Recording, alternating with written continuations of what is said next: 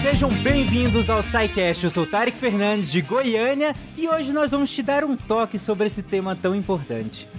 Boa. Gravando diretamente de Palmeira dos Índios, aqui é Dani Almeida e sim, eu só vim hoje para reclamar de homem.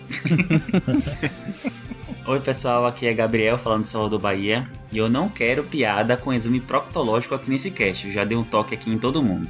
Ô louco. tá vendo? Aqui é o Lucão falando de Conselheiro Lafayette, Minas. E como diria Arthur Antunes Coimbra, o Zico, câncer de pênis, água e sabão é a melhor prevenção, ouvinte. Quando tu falou Arthur, eu fiquei chateado por um momento. Mas é outra é coisa minha, gente. Pode seguir. Oi pessoal, aqui é Márcio, direto de Jabotão dos Guararapes, Pernambuco. É, e hoje o nosso recado é para os nossos ouvintes do sexo masculino.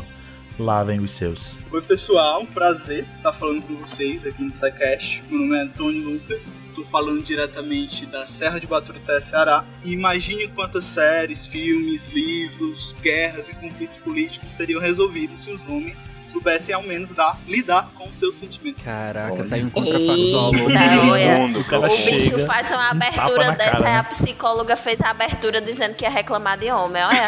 E eu, Tá eu toquei todo mundo, me senti até mal agora. Eu pedir desculpa. Diga as passas, Catarina, que é Marcelo Guaxinim. E esses dias eu falei pra minha esposa que tava pensando em fazer uma tatuagem. Ela riu e disse: Como se eu tenho medo de agulha? e eu não falei mais nada porque ela é verdade.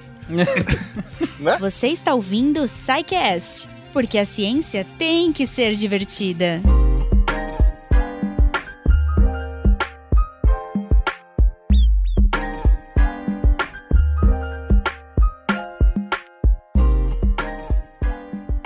Bom, gente, apesar das brincadeiras, é, saúde dos homens, né? A saúde masculina é um tema sério pra caramba, né? Porque tem um, tem um impacto gigantesco nos indivíduos, né? Nós, homens, temos, sentimos esse impacto. É, afinal, nós morremos em maior número e mais cedo, e isso também tem um impacto muito grande na comunidade como um todo, né? À medida que, que isso também afeta as famílias, afeta a sociedade como um todo, tem um impacto financeiro também sobre o Estado, é, sobre as famílias, sobre os indivíduos, em vários níveis diferentes, inclusive a nível de sistema único de saúde, né? Quando é, os homens eles têm um perfil, ou nós temos um perfil de entrar no sistema já pela especialidade, justamente por negligenciar a atenção primária, e isso tem enormes consequências financeiras, consequências em relação à morbidade, à mortalidade dessa população, como eu falei, que é maior nesse sentido, e a intenção, acho que desse episódio, e aí, claro, vocês podem falar muito melhor do que eu em relação a, a- essa questão da, da intenção, é alertar aos homens, é, é- é trazer informação, é trazer evidência científica, é trazer é, todo esse debate para que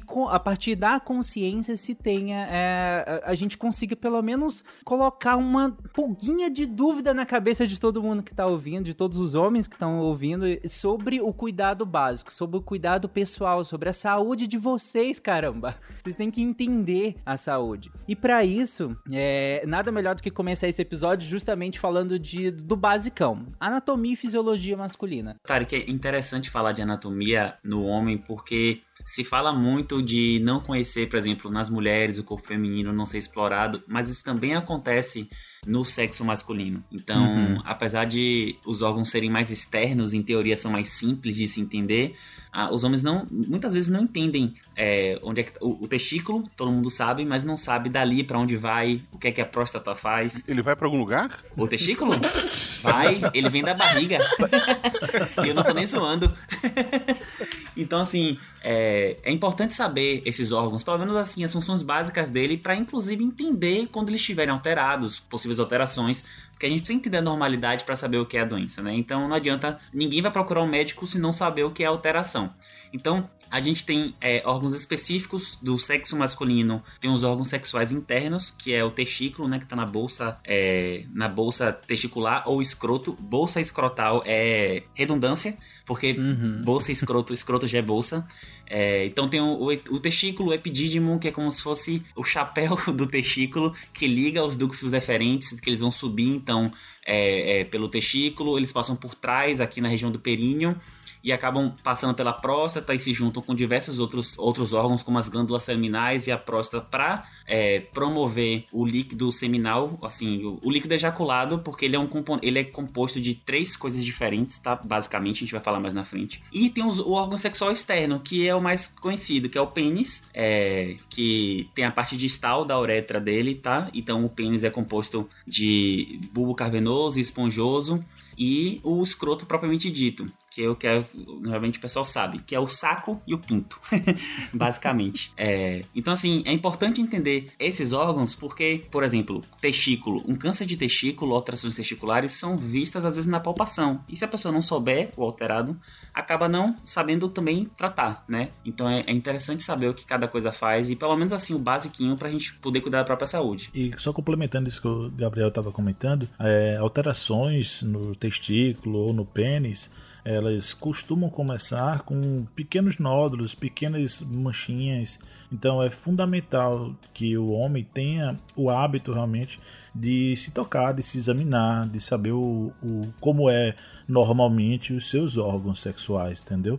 É fundamental, assim, de extrema importância, porque ao menor sinal de alteração, isso já deve ser um sinal de alerta e um profissional deve ser procurado para conversar sobre isso né, e esclarecer o que pode ser que está acontecendo. Bom, o Gabriel deu uma passada aí pro, pelos órgãos que compõem né, o sistema reprodutor masculino, para se familiarizar, para todo mundo se familiarizar pelo menos com os nomes inicialmente. Vamos, vamos aprofundar um pouco mais em cada um desses órgãos, para que, porque tem várias coisas, como o Gabriel colocou, eu acho que essa é uma das coisas mais importantes, que é você conhecer o normal. O que, que é que é normal de acontecer, o que, que é normal de sentir, o que, que é normal de ver. E aí, a partir daí, o conhecimento do normal ele é muito poderoso, porque qualquer coisa que fuja disso, você já liga uma, uma luz de alerta, do tipo, pode haver um problema, vou procurar ajuda, vou procurar um profissional. Só que se você não sabe o que, que é normal, o que, que não é, não é que nem que você não se preocupe, é que você pode tanto se preocupar muito mais do que deveria, quanto muito menos do que deveria. Então, é, é fica completamente fora da curva, né? Vou, vou falar passo a passo, tá? Mas a gente vai já passando nas funções.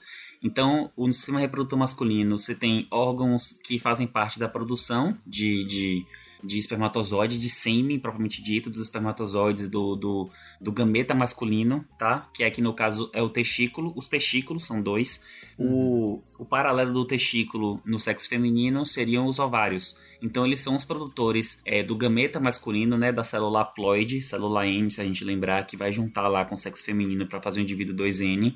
E além disso, semelhante também aos ovários, é, os testículos têm uma função importante de hormonal, de controle hormonal. Então eles, eles ele ajuda no equilíbrio dos hormônios, os, os, hormônios androgênicos, testosterona, até inclusive os hormônios como estradiol e outro e progesterona que são mais do sexo feminino, mas também estão presentes no homem. O testículo ele ajuda muito nessa nesse equilíbrio entre os hormônios. Então, a gente conhece é, geralmente o testículo por essa ideia, mas ele por essa produção de espermatozoide, mas não é só isso que ele faz. Ele também tem uma função hormonal muito importante, que inclusive ela, essa função hormonal, ela até é utilizada lá na frente quando a gente for falar de câncer de próstata e tudo, a gente tem que avaliar também essa, essa função do testículo. Então, o testículo uhum. ele só produz, só entre aspas, né, produz os espermatozoides. Espermatozoides eles são enviados através do ducto deferente. Então tem o epidídimo, que é o que liga o testículo, a um tubozinho, que é o ducto deferente, que vai ligar até a uretra, que vai sair no pênis, tá? E aqui a gente tem uma diferença importante do sexo feminino, porque no sexo feminino o conduto reprodutor ele é separado mecanicamente do da uretra diferente do homem, que apesar da gente ter parte reprodutora separada, a parte terminal da uretra é tudo junto. Então, a parte da excreção urinária, a parte da, da, da, da, da ejaculação são juntas, o que até facilita assim, o entendimento do processo, porque sai tudo por uma via só. Então, esse, esse ducto deferente sobe pelo, pelo testículo, até o testículo é, tá dentro do, do escroto e é tipo uma bolsinha, então ele sobe e ele acaba lá dentro, passando perto do reto, que é onde tem a próstata, que é um, um dos órgãos que muito se fala e pouca gente entende. A próstata, é, junto com a vesícula seminal, que está do lado da próstata, a gente chama de glândulas anexas. Essas glândulas elas vão também liberar secreção dentro do ducto deferente, é, para que não é, não é mais ducto deferente aí, já é o ducto prostático, para ajudar na produção no, no final do, do, do, líquido ejaculado, porque a minoria dele é espermatozoide. Você tem ali proteínas, é, você tem ali substâncias que ajudam na motilidade do espermatozoide, na penetração do espermatozoide, na, na sobrevida deles. Nutrição. Então, é, não adianta só produzir espermatozoide se você não está produzindo esses outros líquidos ali que estão ajudando. Então, essas glândulas anexas, como o próprio nome diz, elas ficam anexas ao, ao, ao ducto principal, né, que está levando o espermatozoide e ajuda a tornar esse líquido mais efetivo na reprodução. Tem também as glândulas bulbouretrais, que são bem pequenininhas e também ajudam na produção de algumas, de algumas secreções. Pronto, e aí vai compor o esperma, que a gente fala, né, o, o líquido ejaculado. E seguindo aí, depois que sai da próstata, assim que termina a, o ducto deferente pela próstata, ele emenda na uretra. A uretra ela vem da bexiga, levando o xixi, e aí nesse momento você tem uma fusão entre a parte reprodutora e a parte excretora é, urinária. E aí você tem a uretra única, que vai levar, que vai pelo pênis, que é o órgão copulador, e ela vai até o final do pênis, que vai ser o responsável pela ejaculação, tipo assim, por levar o espermatozoide mais próximo possível do útero e do, do gameta feminino. Bom, Gabriel, você descreveu bem aí uh, o caminho, por assim dizer, né? O caminho de onde todas essas estruturas vão se conectando, né? Você começou da produção do ejaculado até o meio externo, né? Onde, onde por, obviamente, sairia, né? Esse, uh, uh, por meio da ejaculação. Mas vamos falar de cada uma dessas estruturas, porque eu acho que fica interessante interessante, tem alguns pontos em cada um que dá pra gente abordar em relação à saúde masculina, né? Sim, uma parte bem importante que é um órgão de suporte, que na verdade é uma bolsinha, que é o escroto, né, que a gente já falou. É a uhum. bolsa onde sustenta o, o, os testículos, as artérias testiculares, veias testiculares, ducto deferente. E a principal função do, do, quer dizer, as duas principais funções do, do escroto são proteger os testículos para eles não ficarem soltos, é, uhum. vítimas de acidentes que podem acontecer, e outra função muito importante é a, a manutenção e a regulação da temperatura. É, os espermatozoides, eles precisam sempre estar um, uma temperatura um pouco abaixo da, da convencional do corpo. E aí o testículo, como ele é um órgão pendular, pendicular, ele consegue ou se afastar mais pelo relaxamento ou se contrair mais e aproximar da pelve para regular a temperatura do testículo e manter uma produção adequada de espermatozoides e os espermatozoides saudáveis, tá? Então, é, pessoas que têm testículo e escroto que estão nos ouvindo sabem que no frio ele fica lá enrugadinho, fechado, mais próximo da pelve para poder aquecer os testículos e no calor eles ficam mais mais soltos, ficam mais relaxados para poder justamente afastar da temperatura central do corpo e manter esse, esse testículo sempre refrigerado a 2, 3 graus é, a menos. Uhum. Aí a gente foi lá e meteu uma cueca no meio. Exato. Não agora, né? Porque a gente tá gravando. Credo, Guacha, eu tô nessa gravação. Não transforma isso aqui no clube do Bolinha, poxa. O Guaxa só usa uma, só usa uma peça de roupa para gravar, que é a meia, né, Guaxa? É, a do pé esquerdo. É. Ô, Gabriel, é, não, não, sei se tu comentou nessa parte do escroto que a ideia principal do escroto existir de poder regular a temperatura é devido à temperatura ser fundamental, ser chave para a produção do, dos gametas masculinos, não é isso? Isso, exatamente. Tanto para a produção, da qualidade da produção, como na manutenção também. É, uma coisa interessante é que esse, o músculo que faz essa movimentação do, do testículo é o cremaster, que é um músculo cremaster. Inclusive, existe um reflexo chamado reflexo cremastérico, que, assim, é, é você usa pouco na, na, prática do dia a dia, assim, mas quando você está aprendendo fisiologia será, né? na faculdade, você acaba fazendo, que é o quando você faz um toque na face interna da coxa do paciente, o, o, o escroto dá um sustinho, assim, ele dá uma contraída no cremaster e ele acaba subindo. Então, é, isso mostra que é um reflexo medular, né? Que provavelmente é, provavelmente é um sistema de defesa. Você tá tocando próximo ali do, do, do escroto, ele acaba se retraindo para proteger mais o, o, o testículo. Uhum. E continuando no escroto, como ele é a parte externa, a gente vai ver as principais alterações nele. Então, ela pode ter alterações na pele, né, que podem ser é, ISTs, é, pode ser doenças dermatológicas, mas também pode ter alteração do volume do escroto. Então, assim, dentro lá do escroto tem vaso, tem o ducto, tem nervo, tem testículo. E essas, essas estruturas elas podem ser acometidas por algumas condições que vão dar alteração. Geralmente as, as alterações testiculares tendem ao edema, então ocorre um aumento do volume testicular. Esse aumento do volume testicular pode ocorrer só porque o paciente está com edema no corpo todo e acaba acumulando lá, mas também pode acontecer em condições que são um pouco mais perigosas que podem afetar a fertilidade do paciente. Então a gente tem a hidrocele, que acontece um acúmulo de líquido ali na túnica vaginal, é, entre a túnica vaginal e o testículo.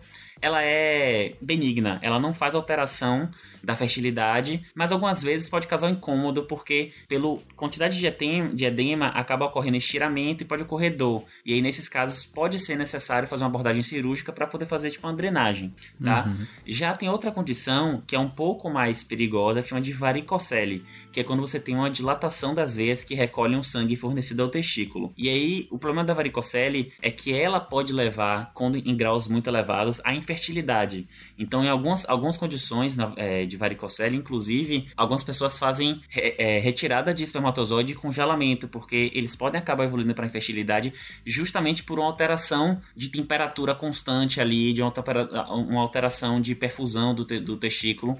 É raro, mas pode acontecer. Então, é, alterações do, do, volume testicular devem ser levadas a, a, a sério. E é uma coisa simples, uhum. tipo assim, a pessoa, o paciente ele vai perceber nele mesmo, ele tá vindo, ele tem o testículo dele desde que ele nasceu, ele vai saber o tamanho normal.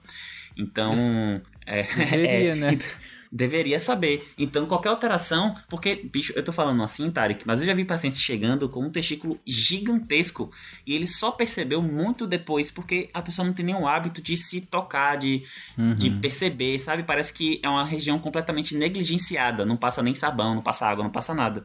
E aí a gente pega, é muito comum ainda acontecer casos muito avançados, seja pelo desconhecimento, seja pelo machismo que a gente tem na sociedade e outras, outras questões que a gente vai conversar. Casos avançados de condições que são benignas é, ou de fácil, fácil resolução, mas que chegam em locais avançados.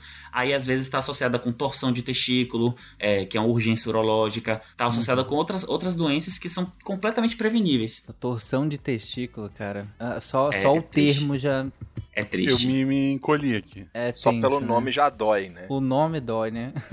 dói pra caramba. E aí o Gabriel ainda colocou que é uma urgência uro urológica, né, Gabriel? Isso, porque a torção testicular, o que acontece? Vai fazer uma isquemia. Gabriel, você quer comentar ou quer que eu puxe os testículos? Pô, puxa os testículos. Pô, puxa, puxa, Ninguém vai julgar. Fala propósito. Às vezes, não. às vezes gruda na perna, né, Tarek? Normal, acontece. Puxa, puxa. Gente, eu tô fazendo várias descobertas então? aqui hoje. Ai, Dani. De propósito. Puxa. Tá bom, vamos lá então. Mas quando você escuta o dedo dele naquele pote de Claybon, você contrai músculo que você achou que você não tinha. É o momento mais tenso da vida do homem. O que você espera o quê? Um catuco? Bom, beleza então, Gabriel. Você comentou então sobre essa bolsinha, né, que tem como função justamente abrigar os testículos e alguns problemas que nós podemos ter é, envolvendo essa região, né, como você colocou, acúmulo de líquido na região ou mesmo problema na, no leito venoso da, da região mas ela abriga justamente os testículos, né? E aí a gente vamos falar deles. Então, os testículos são um órgão é, reprodutor masculino e produ principal produtor de hormônios é, virilizantes que a gente tem. São uhum. dois, né? Vem em par. Eles têm cerca de 5 centímetros de comprimento é, são pequenininhos, pesam 15 gramas, inclusive tem exame que a gente faz para poder medir o testículo no adolescente para avaliar se a puberdade está evoluindo, né? Porque os testículos é, nascem muito pequenininhos e na puberdade é quando eles têm tem o único estímulo que eles têm para crescimento. São dois, eles uma curiosidade é que eles não ficam alinhados, então um fica levemente mais baixo do que o outro, provavelmente para evitar um pinball, né? De um ficar batendo no outro. Aqueles negocinhos que a gente tinha no, no ensino médio que era tipo uma cordinha de varal, duas bolinhas que ficava batendo. Isso, isso. Aqui em Recife, eu conheci isso como bolas de badaró. Aqui é bate-bate. Imagina que você deu um nó em uma para ficar uma para cima, uma para baixo, aí não bate mais. A intenção é essa. Tá bom, né? É, importante. E eles são, como eu falei, é, eu tava, a gente estava falando aqui antes, os testículos eles não nascem já na bolsa, no escroto. Uhum. É, na embriogênese, eles não nascem lá. Eles são órgãos que são abdominais, semelhantes ao ovário, né? Então, se você pensar que eles são os análogos ovarianos, então eles são os órgãos intraabdominais que ocorre uma migração através do, do canal inguinal, que é um, um canal é, que é inclusive onde tem as hérnias inguinais, que é onde Uhum. passam as estruturas é, abdominais que são migradas lá para o testículo. Inclusive, é normal é, a criança nascer sem o testículo, é, o testículo ainda não ter migrado completamente. Você espera até alguns dias para isso acontecer. Mas se não acontecer, a gente tem uma condição chamada de criptoquirdia. Quirdia é de testículo e o cripto é de, de cripta mesmo, de aprisionar. Que esse testículo ele pode ficar aprisionado no canal, no canal inguinal. Isso gera uma isquemia, uma perda daquele testículo e propicia o aumento de risco de câncer de testículo. Então, assim, um exame simples que você pode fazer é, no seu filhinho pequeno é palpar se tem os dois testículos lá no saquinho, se tem os dois, porque é, é uma condição também super simples de resolver e Uhum. que às vezes se passa desapercebido e a pessoa vai descobrir só lá na frente que só tem um testículo, porque o outro ficou aprisionado no canal inguinal. Uhum. Existe também, Gabriel, a condição da agenesia testicular também, onde inicialmente pode-se pensar numa criptorquidia e a, vai ser feita uma, é, pode ser feita uma cirurgia para tentar investigar se realmente apenas não houve a descência né, do testículo para o escroto e aí se verificar que realmente não, não existe, aí se caracteriza a agenesia testicular. É o, as pessoas que tem apenas um dos testículos, entendeu? Uhum. Hum, Exato. E então- isso é importante É porque bem raro, mas acontece. o que- como a gente está falando aqui, os testículos eles são é, importantes produtores de hormônios. Então você vai ter uma disfunção hormonal importante nesses pacientes. E é uma coisa que tem que ser descoberta logo para poder ser acompanhada logo por um endocrinologista. Hum, exatamente. Bom, e aí você comentou que, que, que os testículos, eles tinham uma função tanto na questão mais óbvia, né, da, de produção de espermatozoides e tudo mais, como também essa questão de produção de hormônios, mas onde exatamente é, isso acontece dentro do testículo? Certo. Então, o, o testículo, ele é um órgão, ou da- a definição de órgão é que ela é composta de diversos tecidos né, e células. Então, dentro do, teci, do, do testículo, a gente tem é, células de Sertoli e Leydig, que são células que ficam responsáveis pela maturação dos espermatozoides, e essas células ficam nos túbulos seminíferos. Os túbulos seminíferos, elas são a parte principal do testículo, cerca de 80%, é, fazendo paralelo com o sexo feminino, seriam os folículos os ovarianos, que também é boa parte da massa é, ovariana, e é a principal, a- são as principais células que produzem é, espermatozoide. Então é por isso, isso também é um mecanismo de defesa, porque a gente produz muito espermatozoide, milhões.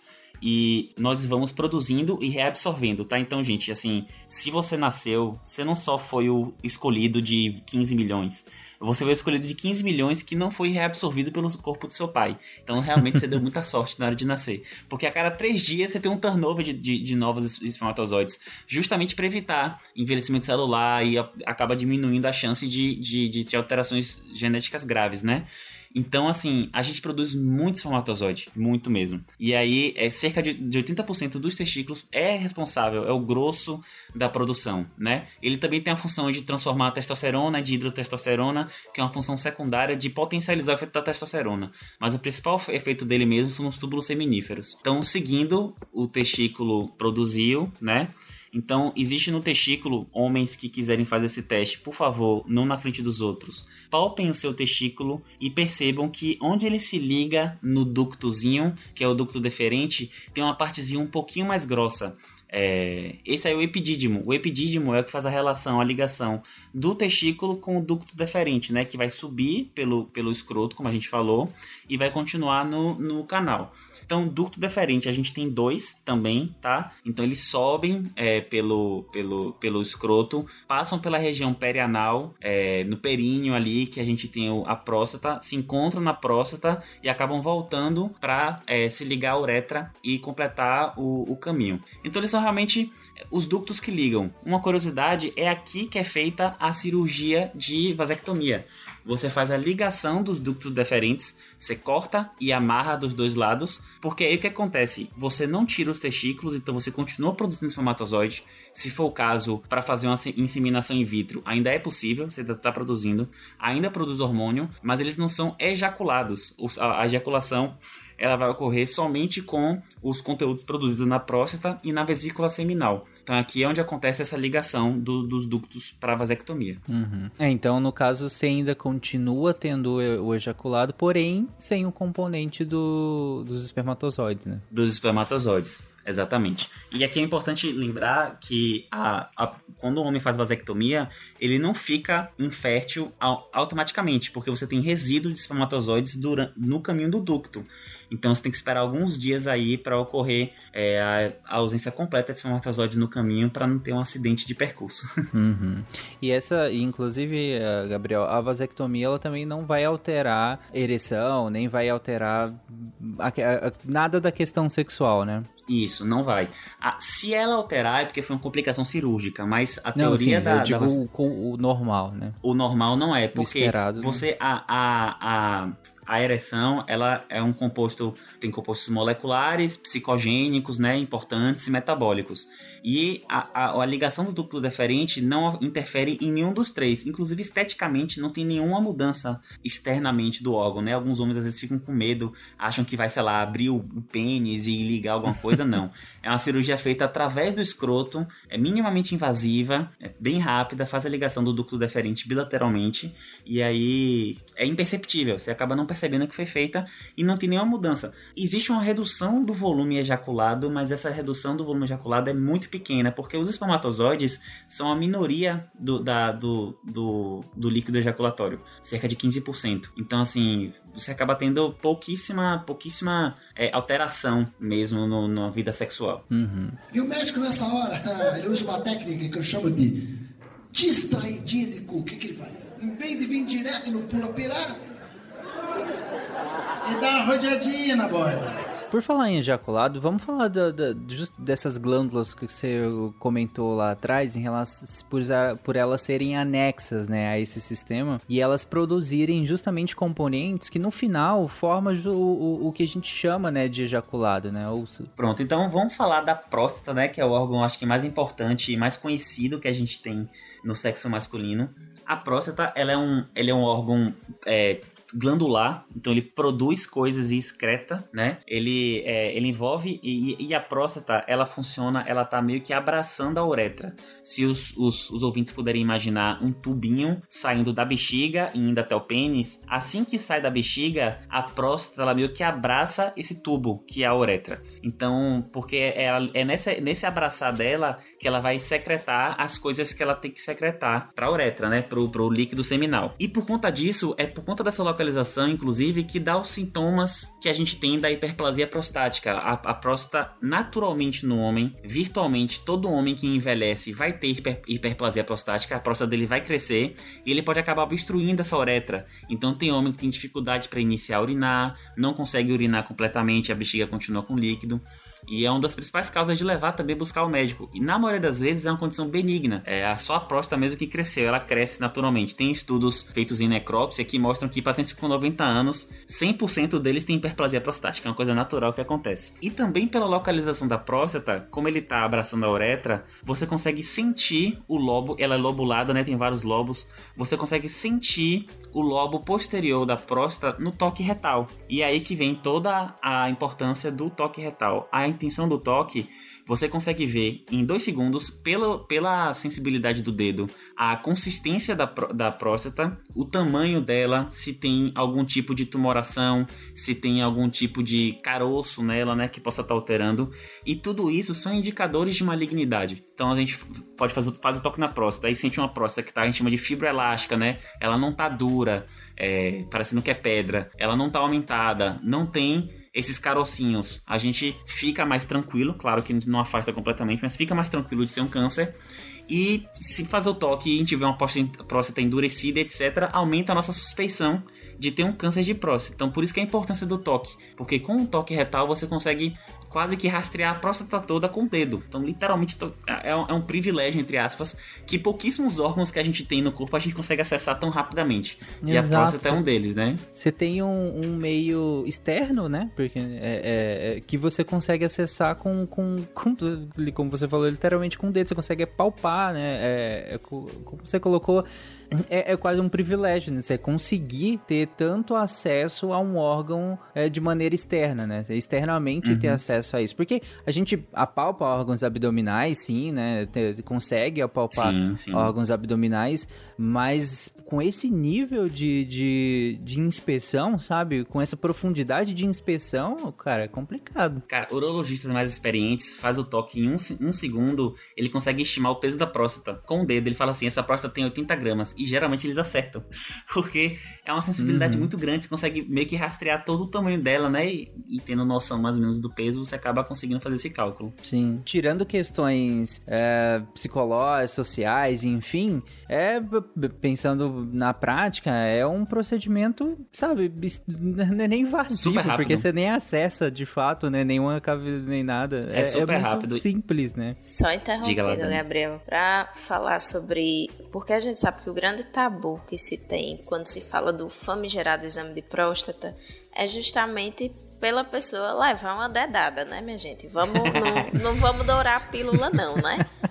É justamente dizer assim, poxa, eu vou levar a dedada do doutor e tem aquela piada toda, né? Ah, espero que uhum. a mão seja fininha e não sei o quê. Não pode olhar no olho. É, mas assim, é um procedimento rápido que quanto mais nervoso você fica, mais demora, porque vai dificultar, né? E ainda tem um outro fator que todos nós, enquanto seres humanos, passamos por exames extremamente desconfortáveis né? Então, se a gente vai falando de saúde íntima feminina, por exemplo, a mulher todo ano é submetida ao preventivo, que é um uhum. exame péssimo, que a mulher fica lá deitada toda reganhada, na, na maca. E enquanto os homens ainda têm a vantagem, né, de da verificação da saúde prostática ser só com o dedo e ser uma coisa rápida, na mulher o exame de, de como está a situação ginecológica é mais demorado, porque tem até uma espécie de ring light que se coloca ali na portinha né, para olhar como é que tá aquilo ali por dentro.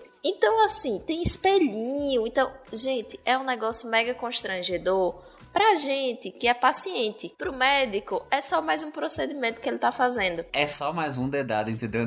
Não é? É só mais uma dedada, é só mais uma ring lightzinha ali na porta do chinim, né? Então, assim, é só mais um dia normal na vida do médico. Então, eu sei que para muitos e muitas é, são, são exames que causam constrangimento, que causam preocupação, mas o que ajuda, né, a relaxar é entender que é só mais um dia, né? Então, tentar ficar tranquilo, tentar tirar todas as dúvidas sobre o exame antes de ir para o exame propriamente dito. E aí tá uma barreira também quando a gente fala de saúde do homem, é uma, existe uma barreira comunicacional muito grande, né? Então os homens eles vão pouco aos serviços de saúde e muitos deles não têm autonomia suficiente para conversar sobre o próprio estado de saúde. E aí dependem de uma de uma mãe, de uma esposa, de uma namorada, de uma irmã, que acompanhe na consulta para falar sobre o estado de saúde. Cara, isso é então, é bizarro, né?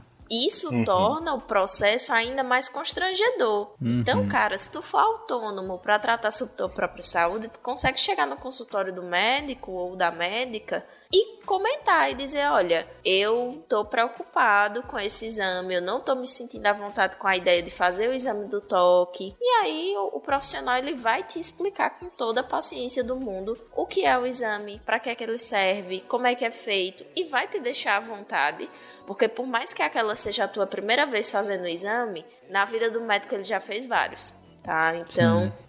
Isso ajuda porque o médico tem experiência no que ele está fazendo, né? o médico ou a médica, ele adquiriu experiência no que ele está fazendo, então ele sabe até mesmo quais são é, é, os principais temores de quem vai fazer o exame e consegue até é, tranquilizar um pouco mais. Né? Então, só fazendo esse parênteses bem grande aqui, né? Todo mundo em algum momento vai passar por exames desconfortáveis e a vida é assim, gente, né? Crescer e amadurecer envolve dessas, da gente fazer coisas que são desconfortáveis para nós, mas que têm benefícios a médio e longo prazo. Então, é um Exatamente. desconforto pequeno agora para um benefício lá na frente. Oi. Contribuindo ainda mais com tudo isso que você falou, que está coberta de razão, é um mito grande que as pessoas têm, até puxando um pouco do que o Gabriel comentou agora há pouco, o exame não é demorado, é, demora segundos, coisa de, dependendo da experiência do médico, de 1 a 2, 3 segundos, é muito rápido. E a, não- muita gente acha que o médico vai precisar inserir o, o dedo inteiro dentro da, do ânus do paciente, entendeu? Para fazer o toque retal. E não é assim que acontece, entendeu? Um, só para deixar claro, é em torno de um centímetro e meio a dois centímetros para colocar do dedo para sentir já a próstata ali, entendeu? Então, coisa de uma falange, duas no máximo, coisa muito rápida que as pessoas, muitas, já ouvi muito, as pessoas acham que o médico vai colocar o dedo inteiro, dois dedos, vai demorar. Não é. Meu Deus. Não é assim. É, pessoal, gente, é só muito rápido. lembrando, vocês não estão indo pra ter um- uma relação sexual não consentida Exatamente. com o médico, né? Exatamente. Vocês estão indo lá fazer É um exame. Então, não é que, que o médico, quando a gente diz, ah, a famosa dedada, não é porque é assim que todo mundo conhece.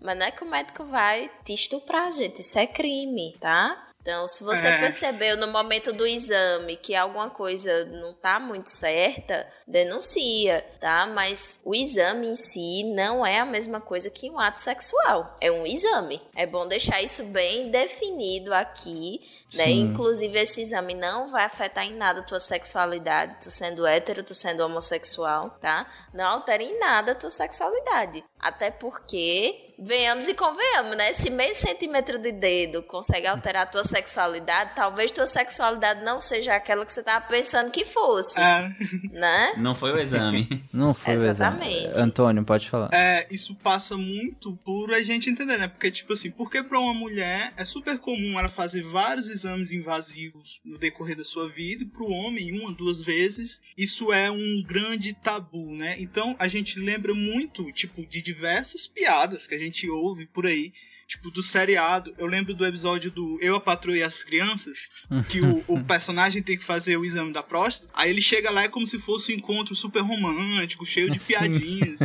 E a gente. E essas piadas, né, essas brincadeiras, elas ganham uma camada muito grande, porque elas ficam intrínsecas na nossa mente, né? Eu não lembro da onde, mas era tipo, ah não, o cara vai fazer o exame da próstata e chega lá e o médico tem um dedo gigante, né? Aí isso fica meio intrínseco na nossa mente. É, trapalhões. e tipo, isso cria um certo medo na, na gente, né? Em nós homens, não justificando, e cria certos tabus e às vezes acha melhor evitar fazer esse exame pra evitar brincadeiras, entendeu? Quando na verdade não, é um exame simples, rápido, né? Como vocês estão falando, e que ele previne uma doença que pode ser muito pior no futuro, né? É tipo é um toque de 3 segundos que pode salvar a tua vida. Ah, e fora que tu não precisa anunciar pra ninguém, né, gente? Não vai sair no jornal publicado, assim, primeira capa. Mas a. É, postar pessoal- aqui num story, É, rapidão.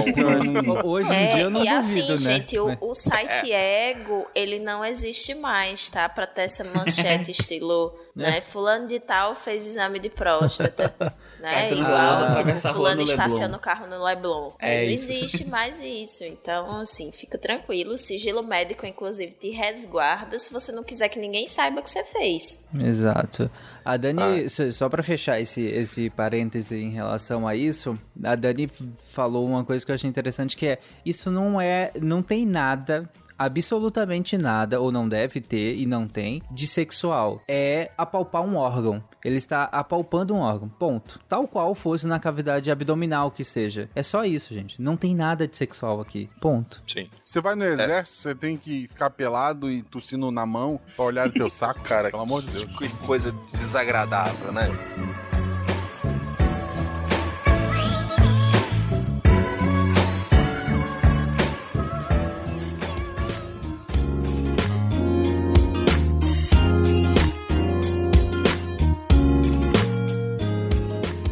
Beleza, então. é, acho que a gente já co- conseguiu abordar bem a, a questão da próstata. E aí, pra completar, é, Gabriel, a, a gente pode fechar falando aí da- das outras glândulas anexas que nós temos, que são as vesículas seminais e as glândulas bulboretrais, né? Isso. As vesículas seminais, elas ficam em cima da próstata, então elas acabam secretando ali junto com a próstata na uretra, tá? Ela fica então atrás da bexiga, perto do reto. A gente não consegue tocar nela porque ela é, ela é muito mais superior. E ela produz uma substância muito importante que ela vai adequar o pH da uretra para ter viabilidade de espermatozoide. Lembrando que a uretra sai xixi, xixi é ácido. Então, assim, você precisa ter uma estabilização da, da proteger esses espermatozoides desse meio ácido resíduo de, de urina e tudo, porque senão esse não vai ter viabilidade. E além disso, a vesícula seminal ela produz a, o açúcar, a frutose, que vai fazer o forne- fornecimento de energia para os espermatozoides, que gastam muita energia. Então, assim, a gente tem células que são é, flageladas, ela tem flagelo, e para mexer esse flagelo gasta muita energia. Então, as vesículas seminais aqui eu diria que da parte acessória secretora é uma das mais importantes, porque ela vai produzir tanto a, a, o que vai proteger o pH quanto o que vai alimentar os espermatozoides. E as glândulas bulboretrais são glândulas bem pequenininhas que ficam ao redor da uretra ali, que elas produzem um fluido pré-ejaculatório, que é lubrificante. Esse fluido é, pré-ejaculatório, ele, é, ele, é, ele inclusive auxilia na, na, na, na penetração, reduz o atrito e, e ele faz parte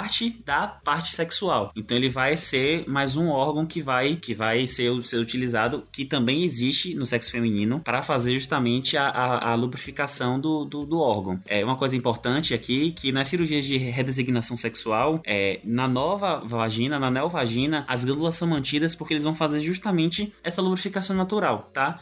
Então, assim, é bem, é bem interessante. Outra coisa que eles fazem é, como é um líquido pré-ejaculatório, ele acaba, entre aspas, limpando a uretra. A gente sabe que o xixi, ele sai do rim estéreo, mas quando chegar na bexiga, você já tem ali diversas bactérias. E aí ele também é responsável por esteril- esterilizar essa uretra e acabar reduzindo chances de uretrites, infecções é, e viabilizando também os espermatozoides durante o ato sexual. E aí ainda tem a, você comentou que, que ele, por ser um fluido pré-ejaculatório, obviamente ele é tanto produzido quanto ejetado antes do, do, do, do ejaculado, né, total. É, e aí é o que mu- inviabiliza em, de certo, em certo grau a questão do, de um método contraceptivo muito, muito falado, que é o coito interrompido, né? Onde você justamente cessaria a atividade antes do, do ejaculado. Só que, dado que nós temos a liberação de um líquido que é pré-ejaculatório, isso significa que, que pode haver é, é, espermatozoides nesse líquido? Pode haver. E aí é justamente o que dá a falha no coito interrompido. Primeiro que o o coito interrompido é uma prática que já é estudada por causar diversas alterações psicológicas, é meio frustrante é, pro casal, é um interrompimento abrupto.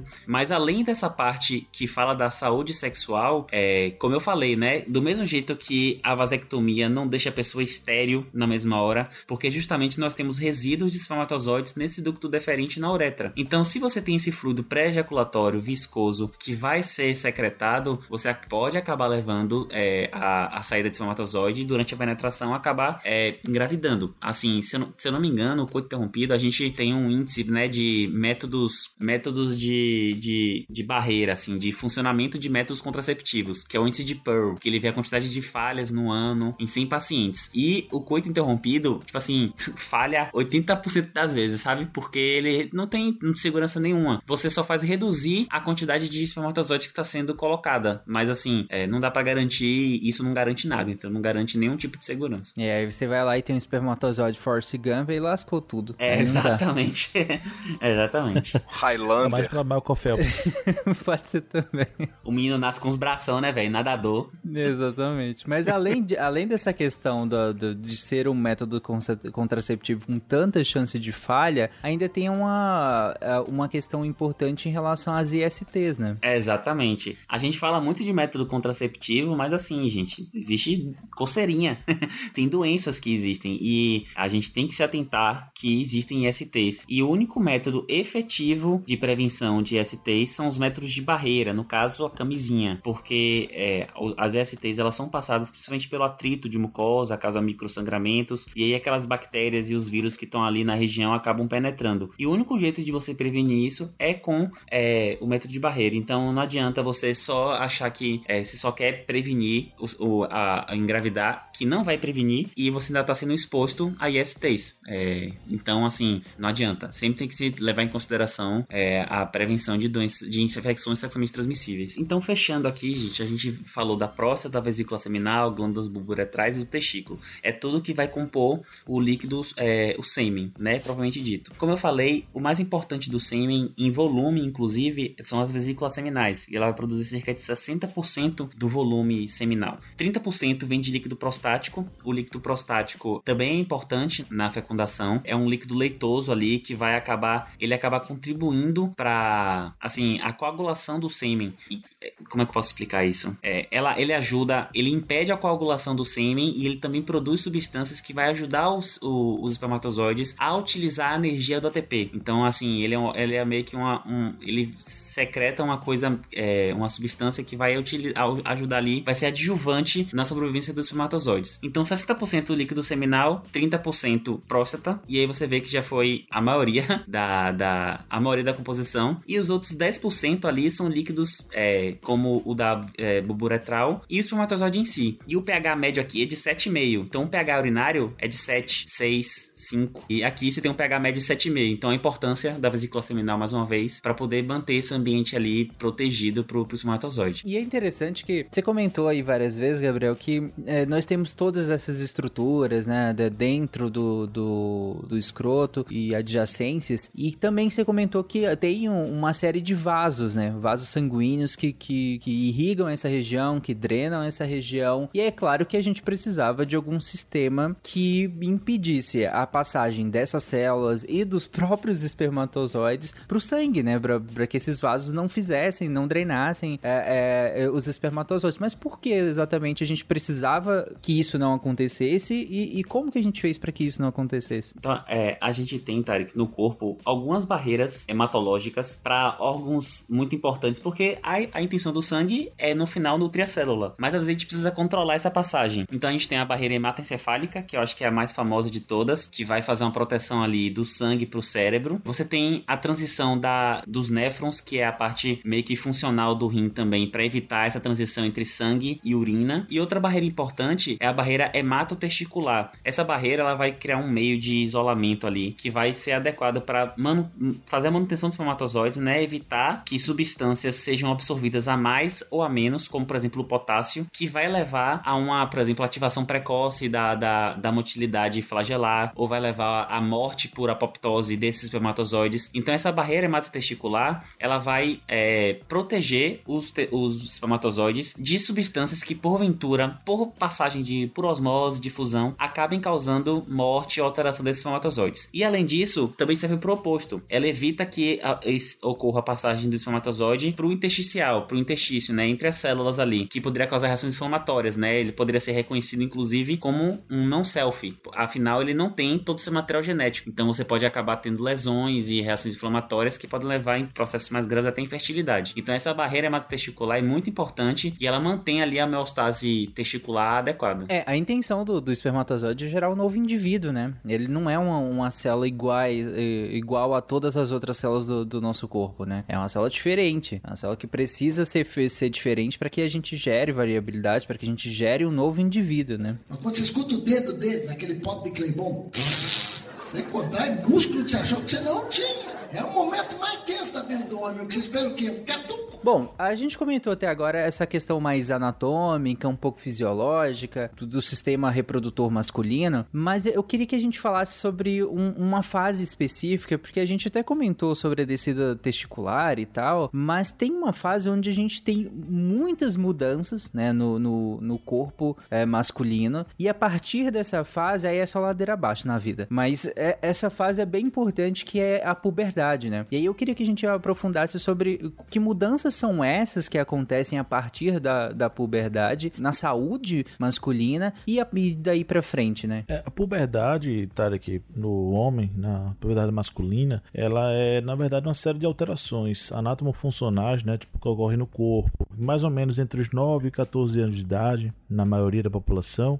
que essas características é que fazem a gente ver, a gente enxerga claramente que aquele indivíduo está passando pela puberdade, entendeu? Coisa bem visível mesmo. A puberdade ela é caracterizada, é desencadeada pelo aumento do nível da testosterona, né? o principal hormônio masculino que é produzido pelos testículos por conta da ação do hormônio luteinizante, que é um dos hormônios é, produzidos no cérebro e vão levar ao desenvolvimento dos órgãos genitais masculinos, né? Uma, vamos dizer, o pênis pênis vai ficar, vai aumentar de tamanho, é, vai começar a surgir pelos é, na pubis, entendeu? Os pelos pubianos e todos esses outros caracteres é, sexuais secundários, como barba também, mais pelos pelo corpo, aumento de musculatura, né? O tônus muscular masculino tende a ser é, realmente maior, entendeu? É visível isso quando a gente compara com a população em geral. Assim como também algumas mudanças comportamentais, né? É normal acontecer do homens perceber mais agitado, talvez mais irritadiço em alguns momentos, tá certo? Tudo isso são alterações provocadas pela ação da testosterona no corpo do homem. Normalmente, a puberdade dura, como eu comentei, começa entre os 9 e 14 anos. Por volta dos 16 a 18 anos, a maior parte da população já passa para a puberdade. A produção é, espermatozoide já está bem alta, tá certo? E as características sexuais secundárias que eu comentei, como pelos pelo corpo, barba, pelos na região pública, né, os pelos pubianos, já estão mais estabelecidos. E aí a gente tem um, uma variação enorme sobre tudo isso que você falou, né, Márcio? Sobre essas características que, que você colocou como caracteres sexuais secundários, né? Seja de, de quantidade, seja de forma, seja de, de cor, seja de um monte de coisa. A gente tem uma variação muito grande na nossa, na, dentro da nossa população, né? Sobre pelos pubianos, sobre barba, quantidade de massa, sobre tamanho do pênis, sobre um monte de, de dessas características que tem uma variação muito grande entre os indivíduos e que gera, claro, estresse, porque a gente tá num momento muito complicado e aí a Dani pode discorrer muito melhor do que eu em relação a isso, mas essas variações que, que são naturais, estão dentro do esperado, só que elas acabam gerando um estresse muito grande, né? Numa fase da vida muito complicada para os homens, né? É, e claro, o cast é sobre homens, então obviamente o foco aqui é esse. Então, um, uma fase muito complicada na vida dos homens que é essa puberdade puberdade, essas pequenas mudanças, essas pequenas é, diferenças acabam muitas vezes sendo interpretadas de maneira muito exacerbada, né? Gerando conflitos muito grandes, né? Isso, exatamente, Tarek. Por isso que é sempre muito importante quem convive com pessoas que estão iniciando a puberdade ter sempre um diálogo aberto, né? um canal aberto sempre com as, os adolescentes que estão passando pela puberdade para ir conversando com eles sobre o que está acontecendo, entendeu? Na maioria das famílias, é, a maioria das vezes acontece de o pai fazer esse contato, mas não é necessário que seja o pai. Qualquer pessoa de confiança da, da pessoa que está passando pela puberdade pode abrir esse diálogo, tanto para tirar dúvidas quanto para mostrar, conversar sobre o que está acontecendo, o que pode acontecer, entendeu? Porque exatamente o que você falou, Tarek, expectativas podem ser criadas e às vezes não são atingidas, entendeu? Tudo tem que ser entendido porque, como a gente sempre fala, na, na saúde, não há um padrão, todo mundo vai ser desse jeito. Não, cada indivíduo é único, as alterações que vão ocorrer no seu corpo são alterações únicas que só vão ocorrer no seu corpo, entendeu? Tem uma série animada chamada Big Mouth que fala bastante sobre essas transformações da puberdade e sobre o tornar-se homem, né? Inclusive nessa última temporada, gente, tem um, tem um episódio muito bom sobre isso, sobre esse processo de tornar-se adulto, tá? E por mais que às vezes se tenha algum adulto de referência que vá dar orientações ao menino que está passando pela puberdade, o que a gente mais vê em termos culturais é que a puberdade masculina é cercada de bullying. É bullying porque a voz ainda não engrossou, é bullying porque tem quatro fiapos de bigode quando todo mundo tem quatro fiapos e tal. É o colega com cinco fiapos de bigode tirando onda da cara do outro que tem quatro fiapos de bigode. E daí né? tem que procurar o cara com três pro bigode. Essa é a Exatamente. E além disso, né, são zoações sobre o tamanho do pênis, zoações sobre, ah, fulano pega ninguém, e vem zoações sobre a pessoa ser mais tímida ou mais introvertida, sobre a pessoa não ser tão brigona, né? Então, assim, é uma série de características culturais que constroem aquilo que vai ser a masculinidade lá no futuro, quando esses meninos se tornarem homens adultos. Então, não é muito estimulado, inclusive, o autoconhecimento do rapaz, né? Não é estimulado que o jovem ele pense sobre os seus sentimentos. Pelo contrário, é dito que isso não é coisa de homem, né? Acaba virando não ser coisa de homem também ir ao médico, tomar banho. Tanto é que teve um tempo que chamavam, não sei se vocês lembram, se vocês são do tempo, do termo metrosexual. Sim, que nada mais era do que um verdade. homem que tomava banho e passava perfume. Sim. né? Então, assim, tiveram que arrumar um termo pra isso. Lavava o bumbum, essas coisas. Que Exatamente. absurdo, faz a barba. É, lava, que absurdo, ele usa hidratante no rosto, ele passa protetor solar e não fica torrado igual um camarão depois de ir na praia. Que absurdo. Qualquer homem que se cuida é metrosexual, né? Isso. E aí vejam, se você diz que não é coisa de, de homem se cuidar num, num quesito básico, que é lavar o, o, o seu cu, eu vou usar o, o termo, tá, O gente? termo técnico, O perfeito. termo técnico que eu gosto, né? Se você não, não lava o seu ânus, o seu orifício anal, porque isso não é coisa de homem, não é se cuidar. Também não vai ser se cuidar ir ao médico. Também não vai ser se cuidar você observar o seu corpo e perceber mudanças no testículo, mudanças no pênis, mudanças em qualquer outro, outro órgão. Então veja, é, é toda uma cultura que se constrói para que depois, mais lá na frente, seja esquisito você falar de certas coisas. Porque eu tenho certeza que os meninos aqui não costumam conversar com os amigos para dizer assim: minha gente, olha, assim, eu percebi uma alteração na, na chapeleta aqui do negócio que não tá legal. Não se conversa sobre isso. Não, Joga no Google Sabe? e descobre que é câncer. Exato. Por mais que mulheres às vezes não conversem também de maneira tão aberta, mas às vezes a gente comenta. Então, tipo, nossa, eu tô com, com um negócio, um corrimento, assim, assim, com uma amiga mais próxima. O homem não tem essa aproximação de chegar e dizer que tá com uma questão. Pelo contrário. Então, você vai ver homens que estão, sei lá, com mau cheiro, que às vezes pode ser até indicativo de uma coisa mais grave, que não, não dá, sabe? Então, não, não fala. E quando chega no, no, no sistema de saúde, já, já chega pela especialidade, às vezes já chega até numa urgência ou numa emergência, e já chega num negócio muito mais cronificado, que é fruto de uma construção que se foi feita desde quando se era criança, né? Desde quando se era criança que se cria um monte de coisa que é de homem que não é, e que, sendo bem, bem sincera, não sei se isso ainda tem tanta serventia nos dias de hoje, né? Talvez em algum momento no passado isso teve serventia. Hoje em dia não se tem mais, né? Então cabe às próximas gerações e, e às nossas gerações também é, suscitar esse debate sobre o que é masculinidade e sobre o quanto isso vem afetando não só do ponto de vista social, mas do ponto de vista objetivo. Vocês estão morrendo, homens que Exatamente. escutam SciCast. Vocês estão morrendo por causa de bobagem. Vocês estão morrendo de causas evitáveis, sabe? Morrendo por tabus, Uhum. Não só simplesmente. morrendo, perdendo qualidade de vida. É, né? eu acho que o, que, que o ouvinte do SciCast não tá morrendo. O cara que escuta um podcast de ciência, É. ele lava a bunda. É o sim, mínimo que eu sim, espero. sim. Assim, eu espero também, né? não, né, assim. Não, mas a gente, gente- passar perfume é opcional. Agora, assim, lavar bem sua genitália, né? É, é o mínimo. É, Eu imagino, né, que eu, de novo, o público do SciCast é um recorte, é um recorte de pessoas que, de homens que gostam de divulgação científica, que se informam e tudo mais. Então, né, eu imagino que nesse grupo a chance de alguém não ter autocuidado, dado que ele advém de- do conhecimento da necessidade e de como fazer, e se isso é, vem de conhecimento, pessoas mais esclarecidas tendem a, a aderir com mais facilidade, eu imagino que a chance é bem baixa, né, de que algum dos nossos ouvintes de fato não, não façam isso, né. Então acho que a mensagem que fica melhor é que é, conversem com outros homens sobre isso, né. É, você que tá nos ouvindo muito provavelmente é bem esclarecido em relação a isso, mas converse com outros homens, né. Esteja aberto, inclusive, a, a conversar e a receber essas conversas de outros homens em relação a isso e a orientar. É, e vocês que são pais, né, também, é, com, com relação aos seus filhos. É, a, a gente já falou né, em relação à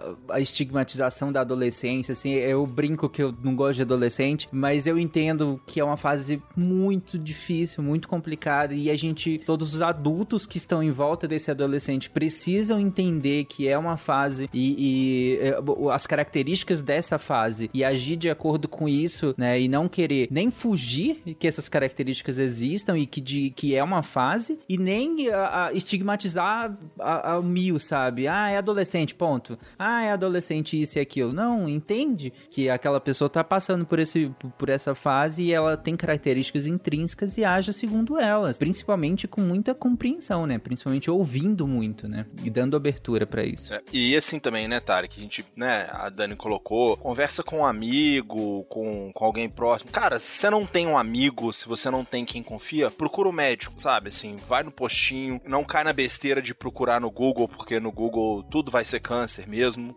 sabe? Assim, então é buscar atenção básica, né? Buscar o, o profissional. Então, é, não negligenciar isso ou por uma vergonha, por uma timidez, porque às vezes a gente, né, cresce com essa dificuldade, às vezes, de, de conversar com um amigo, de comentar, né? Como, como a Dani disse. Pô, gente, mas os médicos estão aí, né, para ajudar, para falar. Nós homens, né, a gente não tem muito essa cultura que as mulheres têm de logo no início da puberdade, né, vai ao, ao médico, ao ginecologista para fazer um exame, para ver se tá tudo bem.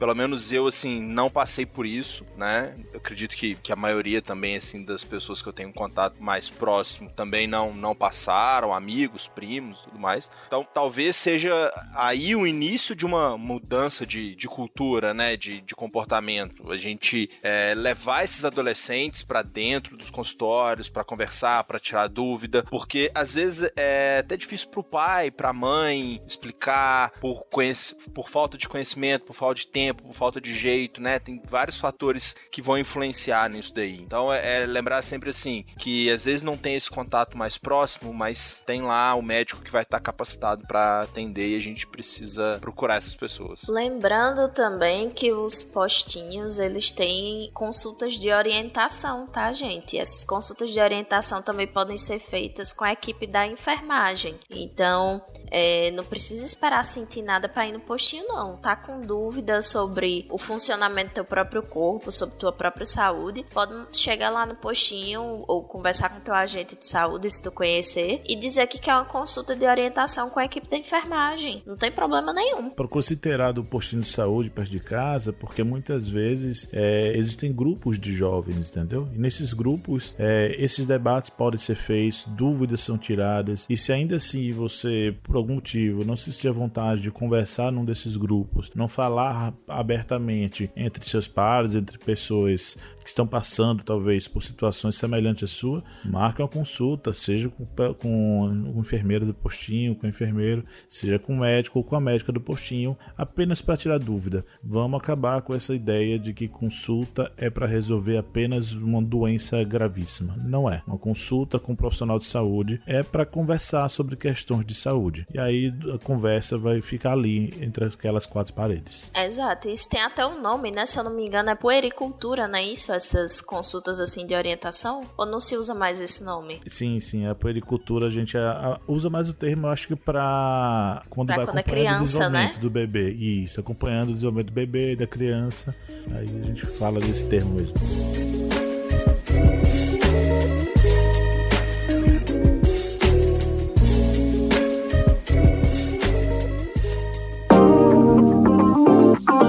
Well, my name is Juliana, but my nickname is Jujuba here in Brazil. Okay.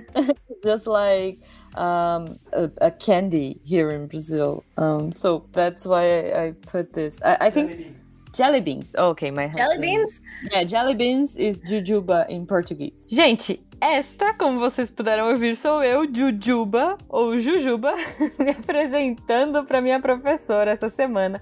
Eu quis trazer um momento meu daí no Cambly para mostrar para vocês como são as aulas. É, essa professora específica, ela pediu para me apresentar, ela não entendeu por que, que era Jujuba, se meu perfil é Juliana, por que, que eu falei Jujuba, e eu tava tentando explicar para ela o que, que era Jujuba no Brasil. Jujubo, que aparece aí no áudio, um pedacinho me ajudou a tentar traduzir para a professora. E, cara, eu acho barato fazer Cambly por causa disso, porque é, é sempre uma diversão. É, são as, as, diferenças culturais que a gente tenta explicar. Depois eu descobri, né, Jujuba é jelly beans, e aí a gente ficou falando de sabores de, de balinha. Cara, é isso. E depois fomos pra Disney, porque ela mora na Flórida, a gente começou a discutir Disney, ela era uma super fã de Star Wars. E eu acho o máximo. É, assim, eu adoro essa experiência e essa diversão de trocar ideia com professores de vários lugares do mundo e praticar o inglês de um jeito que você quase não percebe, porque você erra ali, você pergunta, eu errava umas coisas. É, o processo é muito legal e é muito bacana ter professores que são acolhedores e professores que vão no seu ritmo, sabe? Entendendo as suas dificuldades, entendendo. É, por exemplo, eu sou muito ruim com preposição, então eu sempre fico errando e perguntando: é assim que fala? É assado? E eu acho muito massa esse processo. E eu gostaria muito que vocês, ouvintes, tivessem essa experiência também. Se vocês quiserem, lembrando, né, aí, olha só o momento jabá aqui, usem o nosso código, gente. Essa semana o nosso código é SciCast maior, porque estamos ainda, mas está acabando, a, na maior promo do Cambly, tá? Que, é, para quem não lembra, 60% de desconto nos planos anuais e você ganha uma aula grátis para experimentar a plataforma, mas eu já vou dar spoiler, eu tenho certeza que vocês vão gostar. então assim, então, assim, corre, gente. Entra lá no site do Cambly, C-A-M-B-L-Y.com e usa o nosso código SciCast maior. O link vai estar tá aí no post também. Se você quiser clicar direto, você vai para o uso desse código. E até o dia primeiro, tá? Vocês podem ganhar aí esse desconto de 60% nos planos anuais. E eu vou te dizer que vale muito a pena. Porque na hora que vocês começarem a fazer aula no Cambly, vocês não vão querer fazer menos de um ano. então aproveita, pega esse super desconto, vai lá falar, se apresentem para os professores do Cambly, descubram essas diferenças culturais incríveis e tenta, sei lá, descobrir ou explicar o seu apelido ou uma gíria brasileira na cultura do seu professor. Olha aí, fica aí o meu desafio da semana. Espero que vocês se divirtam e depois vem contar pra gente. Eu quero saber o que vocês estão achando do Cambly. Tá bom? Vou nessa. Beijo pra vocês e bom episódio. Thank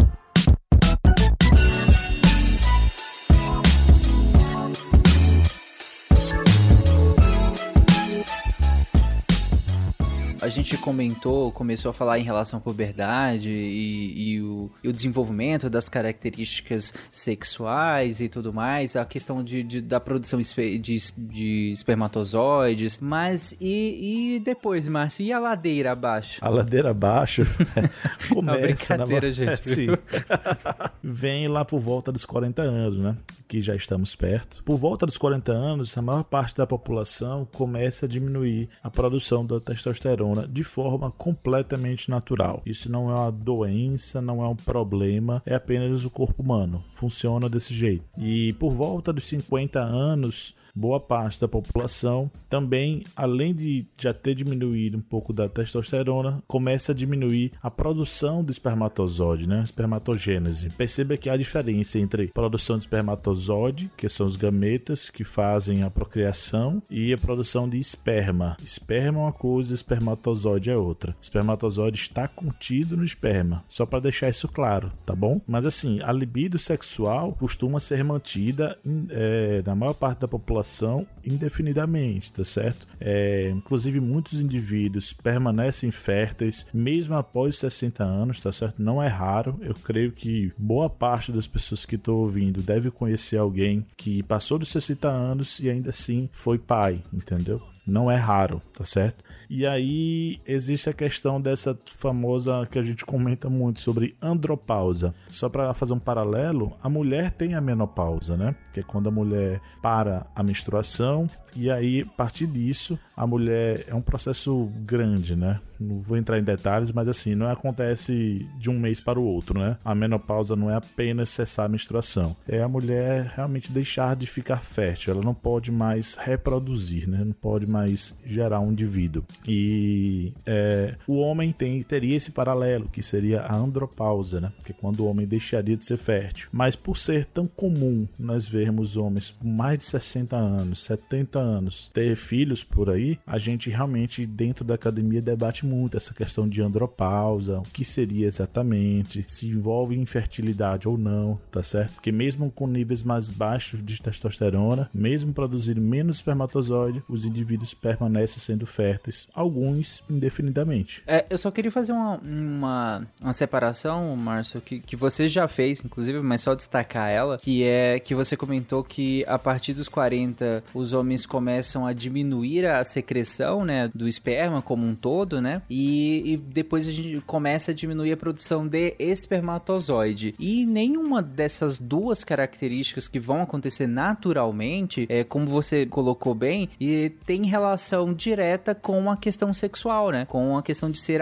sexualmente ativo, né, são duas características biológicas aqui naturais que vão acontecendo, mas que não tem necessariamente uma ligação com a questão de ser ou não ativo sexualmente, de ter ou não uma libido, né? Exatamente, Tarek, muito bem lembrado, muito bem reforçado. É, a libido sexual não está diretamente apenas relacionada à diminuição da produção de testosterona, que ocorre naturalmente, e a diminuição da produção de espermatozoides, que compõem, que são a parcela do esperma que a gente ejacula. Então, a libido sexual é independente disso. É uma questão que tem muito, muito, muito do psicológico, muito do social, do contexto global de saúde, do contexto geral de saúde, do homem se sentir bem, tá certo? E isso é que estaria mais relacionado. Tanto que, como eu mesmo comentei, é comum os homens, alguns homens ficarem bem ativos sexualmente, reproduzindo com, com saúde, mesmo após 60 anos. Lembrando também, só aproveitando para reforçar um ponto que Gabriel comentou mais cedo, que a, a, o aumento da, da próstata ele vai ocorrendo paralelo a tudo isso, tá certo? Ele vai ocorrendo indefinidamente também ao longo da vida e também não vai ter relação direta com a libido, com aumento ou diminuição da libido sexual. Só para também tirar essa dúvida que talvez possa surgir. É, e aí, gente, a gente tá encaminhando para o final do episódio e eu queria que vocês comentassem em relação a alguns sinais, vamos dar uma de Google mais ou menos aqui, que é alguns sinais de, de preocupação, por assim dizer. Nós comentamos lá, lá atrás que era importante que, que os homens é, conhecessem o que é normal, se conhecessem, né? Para que a qualquer desvio a essa normalidade, né, em tamanho, em cor, em dor, ausência ou presença de dor, inflamação, enfim, quaisquer coisas que sejam desviantes nesse sentido, que se buscasse a ajuda de um profissional. E aí, se vocês puderem falar algumas dessas coisas que o que, que pode acontecer de anormalidade é, no sistema reprodutor masculino que pode chamar a atenção ou da saúde geral do, do homem como um todo, se vocês quiserem, que pode chamar a atenção para que esse homem busque atendimento médico ou busque orientação que seja. Tem algumas alterações que a gente já comentou aqui, inclusive até essa altura, comentaram mais cedo com o Gabriel comentando sobre a hidrocele e a varicocele. São é, nosologias que acontecem, tem uma certa prevalência na população e, como o Gabriel bem comentou, é de resolução relativamente simples. São resoluções cirúrgicas mais simples, desde que diagnosticadas cedo, onde talvez não haja comprometimento da função, tá certo, do, dos testículos, é, é de resolução simples. Aí nessa eu vou notar um aumento de volume, né? Ou mudança de cor da região também, né? Exatamente, como também foi comentado mais cedo, essas alterações no escroto, elas costumam cursar sempre com aumento de volume. É bem comum. Aí pode ser investigado uma hidrocele ou varicocele, ou como também a gente comentou mais cedo, uma torção testicular, que é um caso agudo que necessita de correção cirúrgica imediata, né? Onde literalmente, sem arrudeios, os testículos, né, que são dois, eles meio que giram dentro do escroto e eles torcem ali o ao redor de si, ao redor do eixo entre eles. E aí, se não for corrigido cirurgicamente a tempo, pode haver sim é, necrose testicular, entendeu? Então é uma correção cirúrgica imediata. Esse é um mas... pouco mais evidente, né? Por- Porque, claro, dor é, é enorme, né? Então não, não tem muito o que fazer, né? Vai buscar atendimento de qualquer forma, né? Isso, exatamente. Inclusive, isso me remete a um dado que vocês colocaram e que numa pesquisa que relatou que ao menos 26% dos homens só vão ao médico quando se sentem extremamente mal, né? Isso é, é muito louco, né? Que o 26% do, dos um quarto dos homens só vão ao médico se estiverem extremamente mal. É verdade, isso é muito comum mesmo, é muito comum. Inclusive, ainda hoje, em 2022, é comum na zona rural, principalmente de qualquer cidade, é, a gente encontrar homens que passaram, do seu, passaram de seus 70, 80 anos e nunca foram no médico. Aí você quer dizer que esses homens, por volta de 70, 80 anos, tiveram a grande sorte de passar 70, 80 anos de vida sem ter nenhuma condição de saúde grave? Não, eles apenas não quiseram, eles não, se, se, julgaram que não precisavam, entendeu? O, o meu pai, uma, uma vez, ele tava. Acho que lavou na calçada, um negócio assim. Ele caiu e bateu assim no, no maquina. na- com- com- com- bateu assim de peito no maquina. Sentiu muita dor e tal. Não quis ir ao médico. Ele mesmo se enfaixava. Ele tomou lá uns remédios meio doido. E a mãe dizia que ele não dormia. Ficava só gemendo de dor. Estou, não não estou. Passou quase uma semana. Aí um dia ele tava delirando de dor. A mãe chamou um vizinho. Aproveitou que ele tava é, é, delirando de dor. Jogou ele num carro e levou ele no hospital. Ele tinha quebrado uma costela. Ele preferia a dor do que ter que ir ao médico, porque o médico inventa doença. E olha que era uma costela quebrada, não tinha nada a ver com órgãos sexuais, não Pois tinha é. nada a ver com tabu, nada. Não, não, mas eu- masculinidade, né? Isso, é, Sim. assim, a É, ideia vai de passar. Meu irmão passou 45 dias com a clavícula quebrada. Ne- nesse aí também. Não, toma um anti-inflamatóriozinho aqui, põe um gelo e tal. Caraca. Não, Foi é- nessa. É, e nessa eu tenho muito do meu pai também. Quando eu, quando eu, assim, é óbvio, eu tomei todas as vacinas, eu tiro sangue, eu faço tudo. Mas, por exemplo, eu, não- eu não gosto de, de agulha. Eu vou olhar pro outro lado. eu, eu vou. Se, assim, se a beta não insistir muito, eu não, não marco o médico. Pô, eu não marco, eu sou, imagine, mas. é, é uma coisa cultural, você tem que trabalhar. Aquela- é meio aquela história, tipo, você só descobre uma doença se vai no médico, né? Se vai Se vai no você for no médico. médico, você não tá doente. Você não isso tá vem doente. muito do que vocês já falaram, né? Que é da masculinidade. Não querer demonstrar fraqueza de uma forma nenhuma, né? Já que você indo ao médico, você tá dizendo que você é suscetível a estar doente, a ter alguma coisa mais grave, quando eu só posso ficar em casa e esperar que a dor passe magicamente, né? O médico vai inventar a doença e magicamente ela vai entrar no Aí meu corpo. fica em casa esperando que a dor eh, passe magicamente e enchendo a paciência de todo mundo dentro de casa.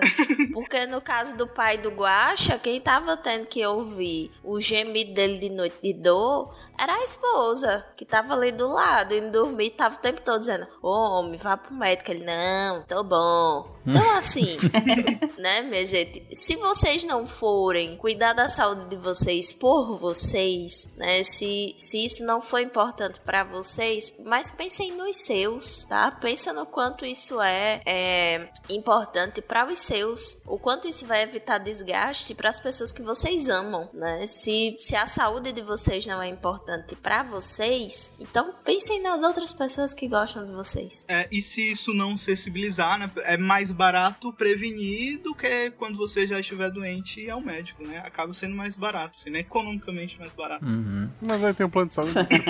Isso que vocês comentam reflete na expectativa de vida, né? É, A expectativa de vida para homens é ali por volta de 73 anos, enquanto para mulheres é 80. o, o que, o que é melhor pro mundo também, né, gente? Pelo amor de Deus. Inclusive tem ótimas contas no, no Twitter, no É uma Instagram página sobre... que se chama Porque os Homens Morrem Cedo, né? Que tem tipo os Exato. caras empinando a moto só com uma mão em cima de uma escada e a escada em cima de uma cadeira. Tipo, claramente vai sofrer No um 14 acidente grave. andar.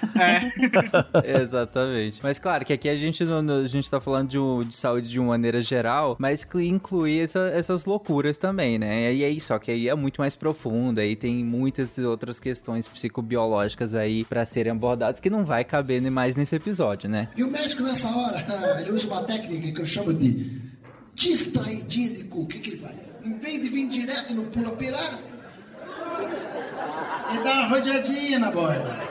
Eu já trabalhei muitos anos na atenção básica, até hoje trabalho no SUS, mas agora na, em urgência, em UTI. E assim, eu ouço e sempre ouvi relatos das parceiras, né? De, de homens, é, de localidades é, mais menos favorecidas, pessoas que infelizmente não tiveram realmente a possibilidade de se educar. E os relatos que a gente ouve é, são chega a dar susto assim. São coisas de filme terror o que elas falam sobre o que é ter relação sexual. Elas comentam sobre o odor sobre o gosto sobre a imagem que elas têm tá certo? É, eu já ouvi quando a gente dá fala palestras né, em unidade de saúde sobre a educação sexual e para isso a gente usa imagens né? Às vezes usamos vídeos tá certo? Educativos. E a gente ouve os comentários entre as parceiras sexuais comentando que nunca viram aquilo daquele jeito. Sempre viram com gosminha, sempre viram, viram com muita pele e nossa, elas comentam que tem que parar de respirar para poder chegar perto, entendeu? Então assim, pessoal, é importantíssimo, é fundamental a correta higiene da área genital, tá certo? Não tenham vergonha, não tenham medo. O escroto é muito simples de lavar, porque é basicamente pele. Então é só você tomar cuidado e não apertar para você não romper o seu testículo. Se você não fizer isso, parabéns. Imagine, se não estiver véio. doendo. Caraca, Márcio, eu não tava esperando essa, não. Não, mas tem gente que leva a sério. Eu já ouvi essas perguntas eles falando, doutor, mas é porque se eu vou apertar muito forte vai doer. Eu disse, não, mas não é para fazer isso. Tenha Porra, calma. Não, não aperta. Faça mais devagar.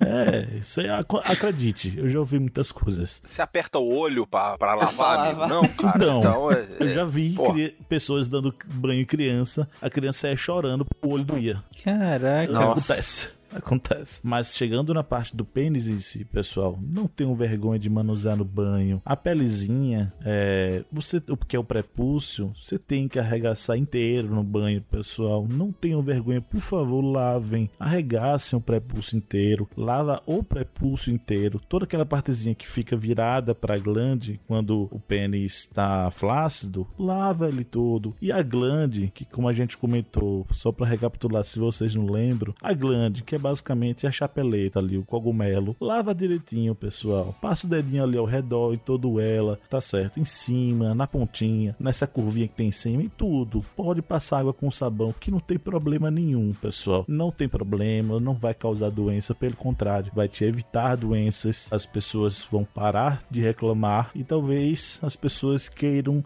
estar mais próximas de você, se é que você me entende. Sim. Uma coisa acho que importante assim frisar é, é pegando o que você falou, Márcio, que assim, não é para ter nada entre a pele e a glande, entre o prepúcio e a glande. Então, se tiver qualquer coisa acumulando ali, de qualquer cor, de qualquer textura, é sujeira, tá? Então, lava bem lavado. É, como o Dani tava falando aí de, de sinais e tudo. Ah, o pênis, ele tem a parte que é a parte da glande, que é mais mucosa, né? Ele tem uma colha mais arroseado. Não é para Se tiver qualquer tipo de lesão aparecendo ali, úlcera, feridinha, são todos sinais que falam a priori a, a favor de ST, mas também podem ser o início de um câncer de pênis, tá? E o, a sujeira, a não limpar o pênis é um dos principais fatores de risco, porque aquele acúmulo de sujeira vai causando inflamação e acaba levando, se a gente for lembrar lá dos episódios de câncer, que inflamação prolongada aumenta a chance de, de câncer. Então não é para ter nada. Se tiver qualquer coisa, tá sujo. Lava direito, é, não, tenha, não tenha medo de la, lavar ao redor da glande todo, limpando todos os detalhes, porque é uma coisa meio que natural e deveria ser natural. Tomou banho, lavou. É, como do mesmo jeito que você lava a barriga, os braços, você devia lavar, devia fazer parte do protocolo. Não é, não tem nada específico para lavar o pênis, assim, ah, sei lá, hoje é lua cheia, hoje é dia de lavar o pinto. Não é. Faz parte do dia a dia e deve ser natural. Então, se você tem filho pequeno ou se você não tem o costume de lavar, ensine para ele, comece a pegar o costume, porque é uma coisa simples e que muda, inclusive, a, o dia a dia convívio com parceiros sexuais de maneira geral. É, porque, pô, velho, ninguém, ninguém merece, entendeu? Ô, Gabriel, também eu queria comentar de um detalhe importante, a informação que eu gosto sempre de espalhar quando a gente conversa sobre é, saúde do homem. Existe uma coisa, pessoal, chamada glândulas de Tyson que eu acho que a gente não abordou aqui ainda. Ah, que não elas, falou, né? Não é importante Uhum. falar. Elas ficam, pessoal, basicamente na base da glande ali. Na maior parte do tempo, ela é imperceptível, é invisível, você não vai ver, tá muito pequena. Mas em algumas situações, às vezes na puberdade, ou até mesmo quando você já passou da puberdade, durante a vida adulta, elas podem hipertrofiar, elas vão aumentar um pouquinho e vão começar a produzir talvez mais secreção e vão virar algo visível ao redor da glande. Muitas vezes isso é confundido com alguma doença, com algum IST e eu gosto sempre de falar isso porque essa informação tem que estar divulgada por aí, porque as pessoas têm que ter a tranquilidade de procurar um profissional de saúde para conversar sobre isso e saber se é isso que está acontecendo, se você tem alguma alteração na base da glande, algumas bolinhas branquinhas, se é isso, se é apenas glândula de Tyson ou se não, tá certo? Então saibam que isso existe e é apenas benigno e é apenas acompanhar. Uhum. Perfeito. Tyson é o mesmo boxeador, não? Não. Escreve igual. O, ca- o cara, o cara arranca a orelha e estuda o E estuda o corpo. Eu, eu acho que é, é importante uma, uma coisa que o Gabriel comentou, que além, óbvio, do que vocês comentaram em relação a como faz isso, gente, é muito, é, é, é- é muito intuitivo, porém, né, é importante de, de ser falado, de, de puxar a, a glande, aliás, de puxar o, o prepúcio, expor a glande, é, lavar em toda a região, lavar o próprio escroto também, lavar bem com água, sabão, que é extremamente importante que se lave, como o Gabriel comentou, é faz parte do seu banho, não é que você vai fazer isso, é, sei lá, numa ocasião especial ou porque ouviu, enfim, faz parte do banho. Você toma um banho por dia, você vai fazer uma vez por dia. Você toma dois banhos por dia, duas vezes por dia. Você vai fazer tomar três banhos por dia, três vezes por dia, porque faz parte da rotina de, de higiene, faz parte do autocuidado normal, assim como você lava qualquer outra, espero, parte do seu corpo, né? Então, é, é, é- é- cuidado é, é muito básico, é muito fácil e, e básico de ser feito. E pode te prevenir uma série de complicações. Inclusive uma complicação que é a rejeição do parceiro ou parceira, né? Porque é um absurdo isso que o Márcio estava comentando, né? Pelo amor, né? Assim, eu vejo, não na minha escola atual, obviamente, mas até em escolas particulares que eu trabalhei antes, os, os meninos saem do banheiro sem lavar a mão. O cara que não lavou a mão no banheiro, que é público, né, que todo mundo usa, ele não tá lavando umas coisas. Com certeza. Verdade. Com certeza. Inclusive, assim, eu tenho. Editor pode até tirar isso, mas assim, eu lavo a mão antes de ir no banheiro, inclusive. A depender de onde eu É esteja. importante, né? Porque, porra, velho, a galera só fala de Né? lavar a mão depois. Você vai pegar com sua mão suja lá no seu pinto, velho, pra fazer xixi. Agora tem a facilidade do álcool gel em todo que é canto, você dá uma passada antes. Você lava depois, né, que é importante. É, gente, Mas- arde um pouco, então. Não, é- Me disseram. O álcool gel é na mão. Meu Deus, Na- socorro! Na mão, na mão, na mão. Socorro, eu tô igual aquela música do Diante do Trono. Socorro, Deus! Na mão, Tarek, tá?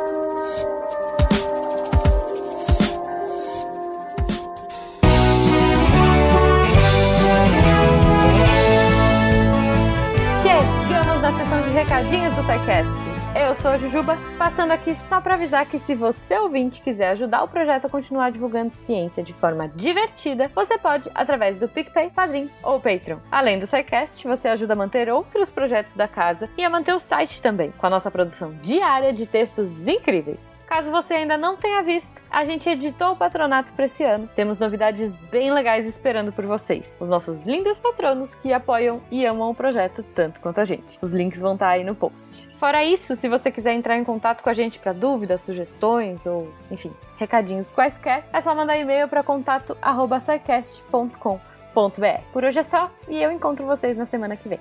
Tchau. Atenção para o informe semanal dos textos da semana. Segunda-feira foi o Dia Mundial de Combate à Malária e por isso que a Karen Kolbe fez um texto especialmente para esse dia. No texto ela vai falar da doença em si, da malária, mas também de como é possível o seu controle. E adivinha qual que é a principal forma? É claro, a nossa grande salvadora vacina. Na quarta, o André Trapani, que sou eu, eu escrevi o texto o direito e o sacrifício de animais para fins religiosos. Falar um pouco de uma questão que foi abordada lá numa, num texto do Lenin, no último texto do Lenin Machado, que é essa questão de como foi parar na justiça essa questão da prática religiosa pelos tribunais brasileiros. E fechando a semana, na sexta-feira, sai um conto do Cega Barbosa. Liga Índigo, uma nova história do reino de Dream. Ele faz um prólogo de uma nova crônica para animar os fãs da série do reino de Dream. Esses textos e mais, muito, muito mais, você encontra em www.deviante.com.br. E você aí, o que, que você está esperando para se tornar um redator deviante? Vem fazer parte da equipe manda um e-mail para contato@scicast.com.br. Eu sou o André Trapani e eu esqueci de pensar uma frase de fechamento, mas eu tô apagando a luz da Torre Deviante. Este programa foi produzido por Mentes Deviantes. deviante.com.br. Este programa foi editado por Tapcast. Edições e produções de podcast.